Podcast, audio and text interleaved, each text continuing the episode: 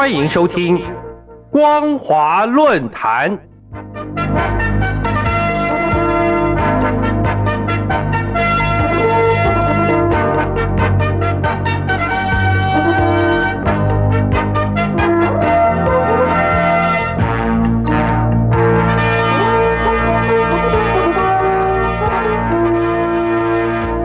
各位听众朋友，大家好，欢迎收听本节的光华论坛，我是苏燕。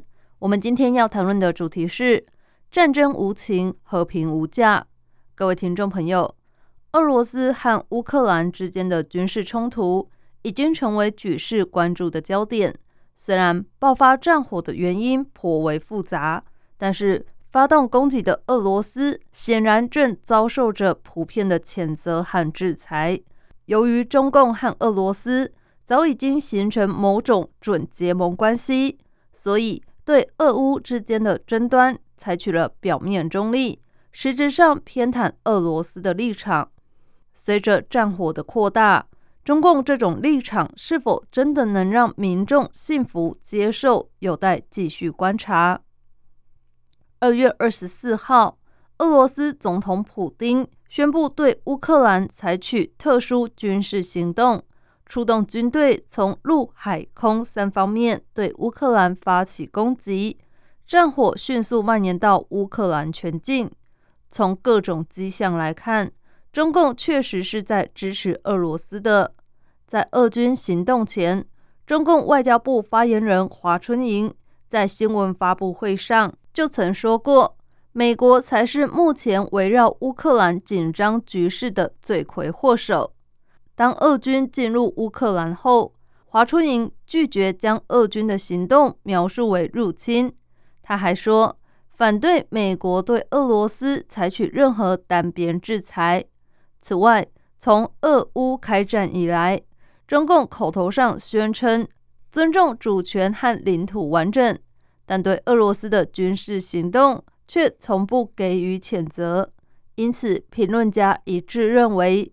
虽然在外交压力以及舆论压力下，中共必须做出个样子，然而他所宣称的尊重主权和领土完整是虚的、假的，与俄罗斯的战略协作、相互支援才是真的。事实上，中共曾经在一九九四年乌克兰放弃核武的时候，对他做出了安全保证。现在。乌克兰的主权和安全在俄罗斯紧逼之下，受到严重威胁损害之际，中共却心口不一，丝毫看不出有心要尊重乌克兰的主权。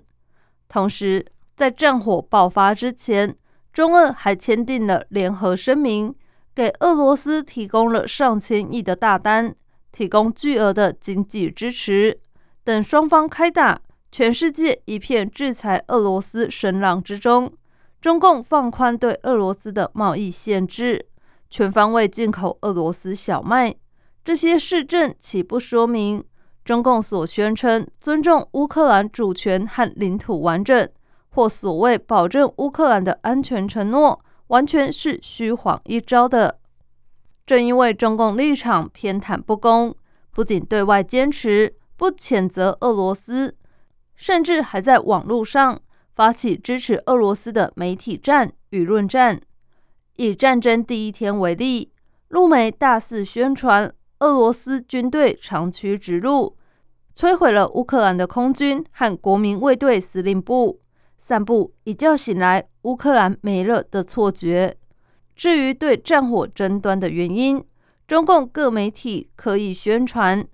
普丁的目标是让乌克兰非军事化、去纳粹化，是要消解乌克兰近来因为外国积极行动等原因而显得滋长的军事实力，更指控乌克兰政府犯了诸项罪行。这些讯息的操作令不少大陆民众误以为俄罗斯打乌克兰是师出有名、是正义的。对于中共操作讯息，《新京报》的网管就曾经公布过一个内部的通知。二月二十二号，该报旗下国际频道市面的一条微博登出，被解读为如何处理涉乌克兰消息的上级指令。指令中说道：“对俄罗斯不利、亲西方的不发评论，要进行精选的控制，把合适的评论放出来。在相关讯息的操弄之下，难免有人对俄乌之间的冲突有所误解，于是有不少人给普丁点赞，认为乌克兰该打。”而且竟然有人讲出乌克兰战败后，一人可以收留一个乌克兰美女这种不得体的话。但是人民的眼睛到底不可能全然被遮蔽。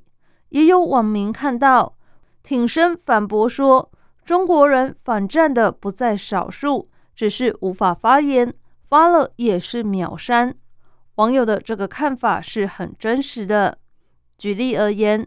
二月二十六号傍晚六点，微信公众号“江门直言”发布“俄罗斯对乌克兰的入侵与我们的态度”一文。联署的五名倡议人是南京大学教授孙江、北京大学教授王立新、香港大学教授徐国奇、北京清华大学教授仲伟民、复旦大学教授陈燕这五位知名的历史学者。一起联署谴责俄罗斯入侵乌克兰，是对联合国宪章为基础的国际关系准则的践踏，呼吁用谈判解决纠纷。这篇文章随即在微博、微信遭到围剿，文章只存活一个半小时就被删除。可见，舆论的话语权是被官方牢牢掌控的。各位听众朋友。不论从哪个角度看，发生战争都是件不幸的事。因此，在俄乌战火燃烧之际，衷心希望我们都能为和平尽心尽力。所谓“战争无情，和平无价”，应该永远都是我们论事的基本前提。感谢您收听这节的光华论坛，我是苏燕。我们今天所谈论的主题是。战争无情，和平无价。如果您对节目的内容有任何想法或建议，都欢迎来信告诉我们。一般邮件可以寄信到台北北门邮政一千七百号信箱，电子信件请寄到 lily 三二九 at ms 四五点 hinet 点 net。透过这两种方式，我们都能够立即收到您的来信，并且逐一回复您的问题。再次感谢您收听本节的光华论坛，再会。